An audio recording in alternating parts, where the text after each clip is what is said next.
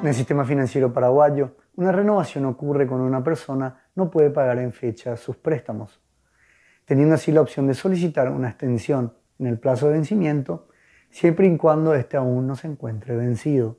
Una refinanciación es cuando se solicita un nuevo crédito previo pago de una porción igual o mayor al 10% del capital adeudado.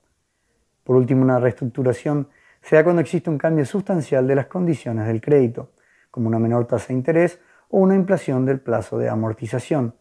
A esto en el sistema financiero se lo conoce como las 3 R. Sin embargo, desde marzo del año pasado, el directorio del Banco Central del Paraguay dictó a través de una resolución por la cual dispuso una medida excepcional y transitoria COVID, con el fin de garantizar el crédito a todos los sectores de la economía que hayan sido afectados por la pandemia, una facilitación en la formalización de los créditos a refinanciar, reestructurar y renovar interrumpiendo el cómputo en la mora. De esta manera se pretende que las empresas puedan contar con el oxígeno suficiente para reorganizarse y no perder su clasificación crediticia y seguir operando así como sujeto de crédito.